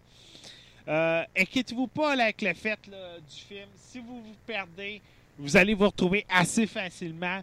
Euh, encore, attendez super écran, mais sinon, vous ne serez pas perdu avec ce film-là, je vous le promets tout de suite. C'est un bon divertissement. J'ai toujours bien aimé Michael J. White. C'est le genre de film que j'aime bien. Never Back Down, No Surrender. Bon, là, euh, là si vous me dites euh, spoiler, Patrick, please, please, please, euh, vous êtes vraiment pas mal placé, mais vous connaissez pas Batman. Euh, je vous parle de Gotham saison 2, qui a terminé il y a environ un mois à la télévision américaine. Je me suis tapé toute la série. J'avais jamais pris le temps d'investir du temps dans la série. Euh, J'écoutais des épisodes par-ci par-là, mais j'avais jamais vraiment comme je vais me taper toute la saison 1 au grand complet. Après, je me suis dit, ah, c'est Fox. Fox, on le sait, sont forts sur on arrête les séries tout de suite. Mais finalement, j'ai fait comme. Là, quand la saison 2 s'est terminée, puis euh, j'ai vu mon père qui a regardé la série sur V, j'ai fait comme. Oh, OK, là, euh, oui, je vais prendre tous les épisodes, puis je vais tous les regarder d'une traite. Quatre jours, j'ai terminé la série au grand complet. Euh, je vous dirais qu'il me reste à peu près 2-3 épisodes de la saison 2. Mais où est-ce que je suis rendu, là, de toute façon, Batman n'a comme plus vraiment de, de secret pour moi. On a tellement eu d'altériations, de, versions, de séries, d'épisodes, de, comics. Euh, je pense que c'est plus une série qui a de secret pour personne. Euh, tout le monde sait ce qui va arriver du début à la fin. C'est vraiment, euh, on suit James Gordon à son arrivée à Gotham. La ville est presque corrompue. On a, Mahon- on a Mahoney et Falcone qui sont la gang euh, des, des gangs dans la ville. Et euh, James Gordon va être affilié à Harvey Borla, qui n'est pas vraiment euh, le policier le plus droit dès le début de la, série. Désolé, c'est Falcone qui va faire la guerre dans les dans les dans la série. Je suis désolé. Euh, Mahoney, c'est euh, Fish Ma euh, et c'est le rôle de Jada, Pinkett Smith. Et on va suivre James Gordon la première saison, c'est sa, sa guerre contre Falcone. Et après ça, la deuxième saison, c'est vraiment le début de l'ascension des criminels qu'on connaît aujourd'hui à Gotham City. Je rentrerai pas vraiment dans le détail parce que, tu sais, c'est du Batman. On sait tout de suite, on a commencé la série dès les premières secondes, le meurtre de la famille Wayne. De toute façon, je m'aurais pas attendu à... On va étalonner sur 22 épisodes la, mort euh, de- des parents Wayne. Désolé, mais c'est comme, pourquoi étalonner ça sur 22 épisodes? C'est Gotham. Et autant c'est un défaut à la série, autant c'est une qualité à la série. C'est qu'on le sait ce qui va arriver dans 5, 10, 15, 20 ans. On le sait c'est qui chacun, des personnages. C'est Edouard Enigma. On sait qu'il va devenir le Riddler.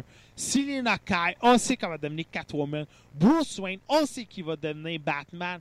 James Gordon, on sait qu'il va devenir le commissaire.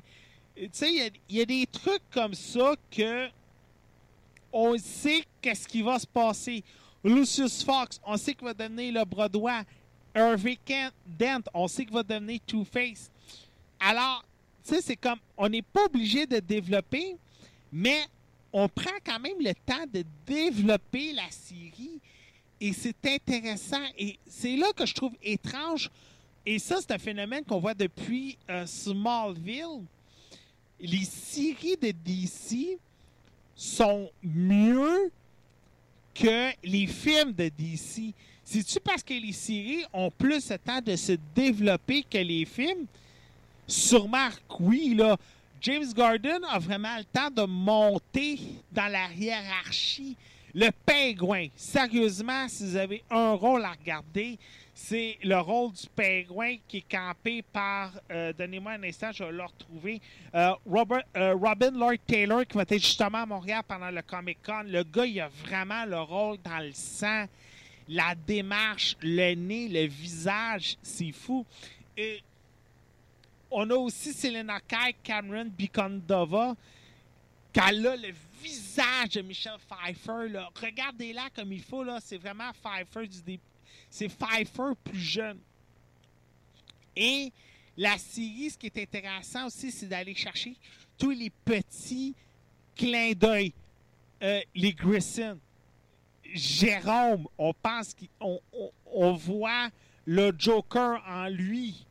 Euh, la Batcave, les premiers moments de la Batcave. Euh, Selena Kai qui s'appelle Kat. Tous ces petits clins d'œil-là. Hugo Strange. Euh, Gordon qui rencontre les Grissom, justement. Euh, Edouard Enigma qui, aime déjà les énigmes dès les, premiers instants. Tous ces, ces petits clins d'œil-là qu'on voit et qu'on rit énormément. Pas juste le fait comme Ah, tu sais, c'est plate, on sait déjà les spoilers, pourquoi écouter Gotham? Euh, on sait déjà qu'est-ce qui va arriver. Non, c'est juste le fait justement de voir l'évolution des personnages. Et aussi, on a plusieurs personnes qui critiquent le fait qu'on voit déjà certains héros arriver. Il faut le dire, Bruce Wayne a comme 13, 14, 15 ans. Le pingouin, personnellement, de la série, là, si je regarde, doit avoir 24 ans. Doit avoir 24 ans. Le Sphinx doit avoir le même âge. À part Selena Kyle qui a vraiment le même âge que Bruce Wayne puis Prison Ivy, tous les autres personnages sont déjà assez vieux. Mais c'est comme, moi, tant mieux parce que on, on voit le développement des personnages, comment ils sont devenus les criminels qu'on connaît aujourd'hui. J'aurais pas voulu que James Gordon affronte que des, que des enfants d'école du high school, puis que, tu sais, Gordon, que Pingouin ait 14 ans, que le Sphinx ait 14 ans. Ça aurait été comme, regarde, c'était aussi mieux de faire une série jeunesse où Gordon aurait été le directeur d'école du Gotham High School. C'est pas ça que je voulais, moi, et je crois que c'est vraiment les points sont bien abordés dans la série. J'aime ça, c'est des bons points. Les crimes sont bien là. On n'a pas le Monster of the Week trop trop de, Buffy ou des autres séries dans le même genre. C'est vraiment un développement sur 44 épisodes, un développement qui se fait bien, qui se structure bien. Et chacun des personnages est bien allumé à, à- emporter Alfred. Ça paraît que c'est un, agent britannique. Il casse des gueules et ça paraît. Harvey Bullock, ça paraît que c'est un flic corrompu, mais qui s'aperçoit qu'il est peut-être pas du bon côté. Euh, Jacket Pickensmith en fiche monnaie, elle est juste sublime. Elle fait une excellente méchante. Et ça, ça continue comme ça pendant toute la série. Écoutez-la, ça vaut la peine. Vous serez pas, euh, vous serez pas dépaysé. Et personnellement, et là, on sait que la saison 3, euh, Bruce Wayne, Selena Kyle, Prison Ivy vont avoir vieilli. La série est à Fox. Fait qu'on s'entend. La série risque de se faire annuler demain matin. Là, qu'ils doivent sauter tout de suite euh, plusieurs saisons automatiquement pour pas risquer de se faire annuler puis pas avoir le temps de raconter leur histoire. Alors, euh, personnellement, j'adore cette série-là. Allez-y fort. Ça vaut la peine. Gotham, ça peut juste être une excellente série. Là, les deux saisons sont terminées. Fait que c'est le temps de plonger à fond à la troisième saison. Alors, voilà. Euh, Émile, Mathieu? Oui, avez-vous... euh, Oui! oui. Non, je sais qu'à section cinéma, ça vous intéresse pas. Fait que je sais que vous pouvez passer à autre chose. là. Il me faudrait peut-être un collaborateur à section cinéma là, avec qui je pourrais parler de films. Là. Euh, Avez-vous d'autres sujets à rajouter? Non. Euh, pas particulièrement, non. Pas particulièrement, OK. Euh, E3, euh, Mathieu, tu avais pu en parler avec moi la semaine dernière un peu. Émile, t'avais-tu vu des choses qui ont retenu ton, ton attention pendant le E3? On n'a pas eu la chance de te J'ai parler. pas, j'ai pas rien du- vu du tout. T'as rien vu du tout? OK.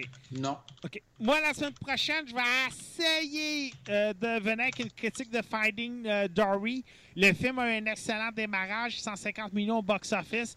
Je vais essayer euh, d'aller voir Warcraft. Je promets rien.